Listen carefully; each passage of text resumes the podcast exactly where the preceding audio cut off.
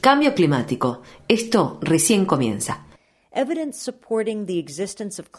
Las pruebas que demuestran la existencia del cambio climático están golpeando fuertemente a Estados Unidos este verano, de los incendios forestales en las montañas de Colorado a la reciente tormenta Derecho, que dejó un saldo de al menos 23 muertos y 1,4 millones de personas sin electricidad de Illinois a Virginia.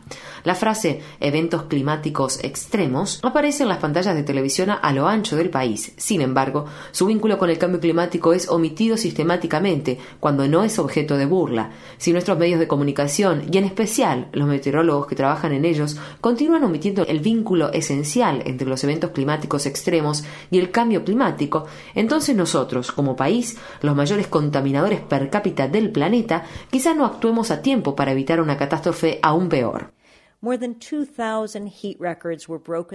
La semana pasada se batieron más de 2.000 récords de temperaturas máximas en todo Estados Unidos. La Administración Nacional Oceánica y Atmosférica, NOAA, por su sigla en inglés, el organismo gubernamental que realiza un seguimiento de estos datos, informó que la primavera de 2012 registró el mayor alejamiento de la temperatura promedio que cualquier otra estación de la que se tenga registro en la zona continental de Estados Unidos. La NOAA afirma que las temperaturas récord registradas en mayo han sido tan extremadamente diferentes que establecen un nuevo parámetro aparte con respecto a las temperaturas históricas registradas hasta la fecha. En Colorado, siete grandes incendios están ardiendo en este momento.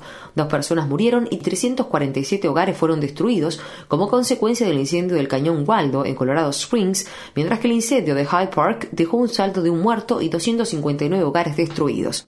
Si bien los incendios están oficialmente controlados, la Oficina de Manejo de Emergencias de Colorado afirma que el incendio no se apagará hasta que se produzca un evento de la naturaleza como lluvia o nieve durante un periodo de tiempo prolongado. La tormenta Derecho es otro ejemplo de esto. Como lo indica su nombre, justamente lo que hizo la tormenta fue seguir un camino recto de destrucción imparable. Se formó cerca de Chicago y azotó el este del país, dejando a su paso varios muertos, además de derribar varias redes de tendido eléctrico. A los incendios y las tormentas se suma la sequía, según el doctor Jeff Masters, uno de los pocos meteorólogos que vincula a menudo el clima extremo con el cambio climático. En la zona continental de Estados Unidos, un 72% del área terrestre fue clasificada como seca o en condiciones de sequía la semana pasada. Se registrarán eventos climáticos de este tipo cada vez con mayor frecuencia. Habrá más impactos como los que hemos visto a raíz de las olas de calor, los incendios y las tormentas esto recién comienza. Por suerte, también veremos con más frecuencia a Jeff Masters. En 1995 cofundó el conocido sitio web sobre clima Weather Underground. Esta semana anunció que el sitio fue adquirido por The Weather Channel, que es el mayor proveedor de informes sobre los eventos climáticos extremos. Masters promete que su blog tendrá el mismo enfoque que antes y que espera llegar al gran público que sigue día a día a The Weather Channel.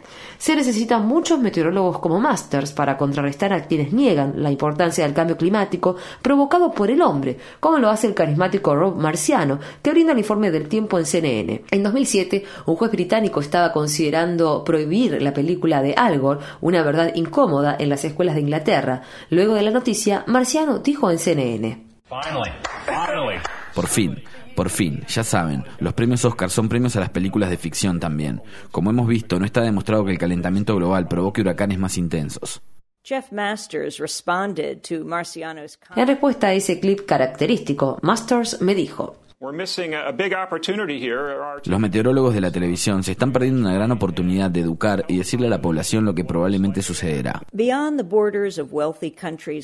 Más allá de las fronteras de los países ricos como Estados Unidos, en los países en desarrollo, donde vive la mayoría de la población mundial, los impactos del cambio climático son mucho más letales y abarcan desde la creciente desertificación de África hasta la amenaza del aumento del nivel del mar y la desaparición de pequeños estados insulares. Los medios estadounidenses pueden desempeñar un papel fundamental en la educación de la población sobre el cambio climático. Imaginen si la mitad de las veces que se habla de clima extremo en las pantallas de televisión se mencionara calentamiento global. Esta semana en que se conmemora el Día de la Independencia, los estadounidenses podrían comenzar a ejercer presión para poner fin a nuestra dependencia de los combustibles fósiles y seguir un camino saludable hacia la independencia que brinda la energía sustentable.